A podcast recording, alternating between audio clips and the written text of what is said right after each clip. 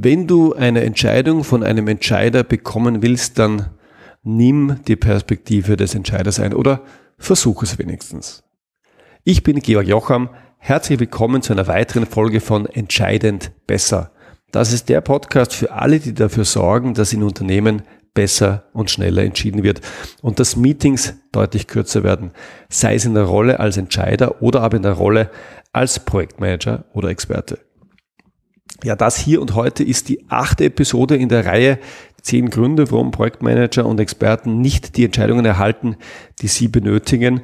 Und ähm, dieser achte Grund ist tatsächlich sehr, sehr einfach. Viele Projektmanager und Experten kriegen nicht die Entscheidungen, die sie brauchen, weil sie die eigene Perspektive einnehmen und nicht die des Entscheiders oder der Entscheiderin stellt man sich die Frage, ist das wirklich so? Warum muss man das machen? Warum wechseln nicht die Entscheider die Perspektive?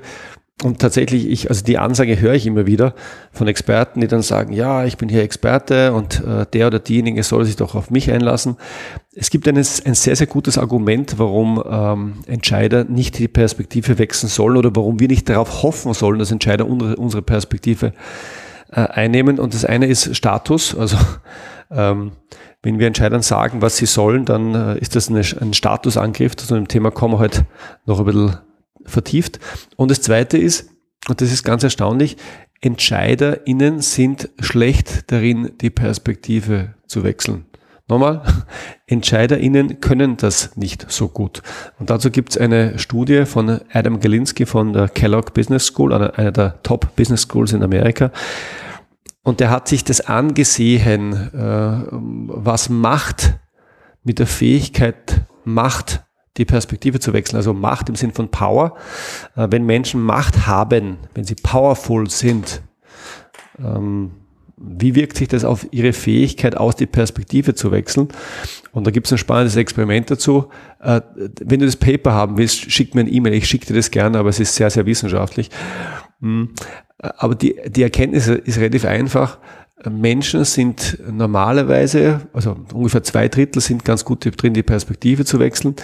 In dem Moment, wenn Macht ins Spiel kommt, dann geht diese Fähigkeit verloren ganz, ganz schnell. Das heißt, äh, die, äh, die meisten Menschen, die Macht haben, nehmen leichter und schneller die eigene Perspektive ein. Und jedes Mal, wenn ich das in einem Workshop jemandem sage, dann sind die Leute immer, immer sehr, sehr, sehr, sehr deutlich. Ja, ja klar, das sind doch abgehobene Arschlöcher und die wollen das nicht. Das ist nicht die Botschaft hier. Es ist tatsächlich so, dass äh, wenn du Menschen Macht gibst, dann siehst du nicht nur, dann lernst du nicht nur vieles über ihre Persönlichkeit. Das, also ich glaube, das ist nicht nur ein Kalenderspruch, sondern dann können diese Menschen automatisch schlechter die Perspektive wechseln. Das heißt, äh, es, äh, es ist ein psychologischer Automatismus. Menschen, die Macht haben, äh, tun sich schwer, die Perspektive zu wechseln. In dem Sinn versteht es bitte als ähm, ein, ein, ein, eine Einladung, lieb, sein zu, lieb zu sein zu deinen Entscheidern und die Perspektive zu wechseln, die können das nicht. Also sie können es nicht so gut und das ist nicht bös gemeint, sondern ist wie gesagt ein psychologischer Automatismus. Ich fand es schwer zu glauben, bis ich die äh, Studie selber nach vorne und hinten und links und rechts gelesen habe. Äh, inzwischen bin ich überzeugt. Das heißt, ähm, welchen Fehler machen viele ProjektmanagerInnen, ExpertInnen? Ja, sie nehmen die eigene Perspektive ein, statt die des Entscheiders, statt die der Entscheiderin. Und ähm, nachdem Entscheider schlecht drin sind, die Perspektive zu wechseln, ja, findet man nicht recht zueinander. Und daher meine Einladung, wenn du eine Entscheidung bekommen willst, dann wechsle bitte die Perspektive, versuch die Perspektive des Entscheiders, der Entscheiderin einzunehmen. Und jetzt kann man sich natürlich fragen, vollkommen zu Recht, Perspektivwechsel, was heißt das jetzt? Muss ich mein Mindset ändern? Und man könnte natürlich sagen, Mindset-Änderung ist gut, aber Mindset ändern ist natürlich sehr, sehr wenig operationalisierbar. Das heißt, wenn ich zu jemandem sage, ändere doch dein Mindset, dann weiß der erstmal nicht, was er tun soll. Und deswegen gebe ich dir drei Ebenen, in denen sich das Thema Perspektivwechsel aus meiner Sicht abspielt. Und diese drei Ebenen sind ganz einfach, nämlich Sprache, Kontext und Bedeutung. Und wenn du in den drei Dimensionen ein bisschen Auge drauf hast, die Perspektive zu wechseln, dann wirst du sehen, dann wird es sehr viel einfacher in der Kommunikation mit Entscheidern und es wird sehr viel einfacher, Entscheidungen zu bekommen. Was meine ich mit Sprache, Kontext und Bedeutung? Naja, Sprache stellt die Frage, in welcher Sprache sollen wir mit Entscheidern kommunizieren? Und die Frage hört sich vielleicht blöd an, aber wenn du das erste Mal ähm, einen Maschinenbautechniker oder jemanden aus der IT, äh, aus dem Betrieb in der IT, der also irgendwelche Server, sich um Serverfarmen und die Sicherheit rundherum kümmert, wenn du die das erste Mal bei Entscheidern aufschlagen hörst, dann weißt du, was gemeint ist. Nämlich viele, viele Menschen, aber besonders IT, ITler und Techniker, verwenden, wenn sie mit Entscheidern sprechen, die gleiche Sprache, die sie verwenden, wenn sie mit ihren Kolleginnen und Kollegen sprechen, äh, äh, verwenden. Vielleicht ein bisschen entschärft, aber da sind regelmäßig sehr viele Fachausdrücke drinnen. Ich nenne die jetzt gar nicht, weil ich verstehe die selber nicht. Und es sind regelmäßig Abkürzungen drinnen. Das Motiv dahinter kann äh, ganz unterschiedlich sein. Es, das, äh, vielleicht gibt es gar kein äh, Motiv und die Leute schreiben es einfach so oder, oder formulieren es so, wie sie es immer getan haben, weil sie sonst im Kreis der Kolleginnen und Kollegen unterwegs sind und dort versteht es ja jeder. Es kann auch sein, dass sie äh, wirken wollen, dass sie also transportieren wollen, ich bin kompetent und äh, ich verwende daher Fachsprache und Abkürzungen. Das Motiv dahinter ist relativ egal. Also ob das jetzt quasi unabsichtlich passiert oder aus einem Geltungsdrang oder einem äh, Kompetenzzeigmotiv ist relativ egal. Mach dir bitte bewusst, was es macht mit Entscheidern. Die meisten Entscheider, also manche schon, manche nicht, sagen jetzt nicht, ich verstehe das nicht, bitte erklären Sie mir das, den Begriff, bitte erklären Sie mir die Abkürzung, sondern die meisten Entscheider verstehen erst mal schlecht. Das heißt, die lesen dann eine Unterlage, die hören mal zu und sie, sie verstehen es so halb und vielleicht verstehen sie es gar nicht und äh, sie versuchen sich das Ganze aus dem Zusammenhang, aus dem Kontext zu erschließen. Das ist anstrengend, das mögen sie nicht besonders. Aber die erste Gefahr ist tatsächlich, du wirst nicht verstanden oder du wirst nicht in der Klarheit verstanden, in der du sonst verstanden äh, werden würdest. Es gibt aber tatsächlich noch einen weiteren Nachteil von dieser Expertensprache, die viele Entscheidungswerber, viele Experten nutzen, wenn sie Entscheidungen vorbereiten. Diese ähm, Expertensprache sendet noch eine Botschaft mit, nämlich sie sendet die Botschaft, ich habe die Unterlage erstellt, ich verstehe das, ich bin schlau und den Rest braucht man gar nicht mehr sagen, weil es ist vollkommen klar, wenn mir jemand eine Unterlage vorlegt oder einen Vortrag hält und ich verstehe nur die Hälfte, äh, dann muss der, dann, dann, dann, dann, dann ist der zweite Teil eine Schlussfolgerung, die denkt man automatisch dazu, die muss auch keiner aussprechen. Wenn der andere schlau ist, dann ist äh, der andere der Dumme. Und dieses Gefühl, ähm, nicht kompetent zu sein, nicht zu verstehen, ist gefährlich. Warum? Entscheider sind regelmäßig sehr statusbewusst. Also Menschen sind grundsätzlich statusbewusst, aber Entscheider haben nochmal ein stärkeres Bewusstsein dafür, wer ist oben, wer ist unten, wer äh, ist in der Hierarchie oben, wer ist in der Hierarchie unten, wer ist wichtiger, wer ist weniger wichtig. Über diese Begriffe kann man lang und breit diskutieren und man kann auch darüber diskutieren, ob das kindisch ist oder nicht.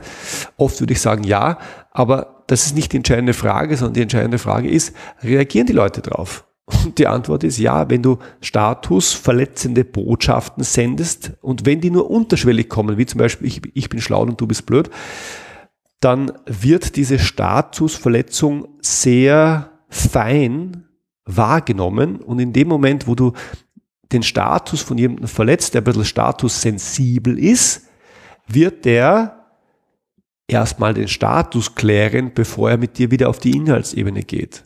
Und deswegen extremes Beispiel, du gehst zum Vorstand, du erklärst in deinem fachchinesischen Thema, der Vorstand versteht zu Recht, du signalisierst, du bist der Experte der Schlaue, er als Vorstand ist der Blöde, dann wird er das häufig als Angriff gegen seinen Status verstehen und den restlichen Termin und vielleicht noch ein, zwei Folgetermine Statusklärung vornehmen.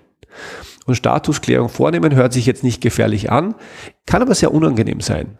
Ja, weil man könnte sagen, wenn man, wenn man jetzt einen Hund hat, könnte man sagen, husch ins Körbchen, ab auf deinen Platz. Und nochmal, die Frage ist nicht, ob das kindisch ist oder, oder, oder erwachsen, ob man das machen soll oder nicht. Es passiert schlicht. Und wenn du in diesen Kreisen unterwegs bist, dann wirst du merken, es passiert auch dort und es ist geschlechterunabhängig. Diese Menschen haben ein gewisses Status, äh, und eine gewisse Statussensibilität. Und wenn du sie mit deiner Sprache oder mit deiner Fachsprache auch nur unterschwellig äh, adressierst, dann kriegst du darauf eine Reaktion. Deswegen Stichwort Perspektivwechsel. Denk an deine Sprache, kommuniziere je weiter oben in der Hierarchie ähm, du andockst, einfacher. Das heißt, die Sätze dürfen kürzer werden, die Worte dürfen kürzer werden, die Begriffe dürfen weniger Fachausdrücke werden und wenn du sie nutzt, dann bedarf es jeweils einer klaren Definition. Das heißt, nach jedem Fachausdruck, Komma, das heißt. Und das auch wieder einfach erklärt. Manche Leute haben Sorge, dass sie die anderen gerade damit dumm aussehen lassen. Nein, das passiert nicht. Wenn du mir, und ich habe auch ein gewisses Statusbewusstsein, in einfachen Worten erklärst, was Sache ist, dann schätze ich das sehr, dann kriegst du für mir ganz viel Anerkennung und Dankbarkeit, weil es eben das ist, was ich ganz häufig nicht kriege, wenn ich mit Experten aus anderen Fachbereichen spreche. Stichwort Anwälte. Ich glaube, die haben bei einer der letzten Episoden schon ein bisschen ihr Fett abbekommen.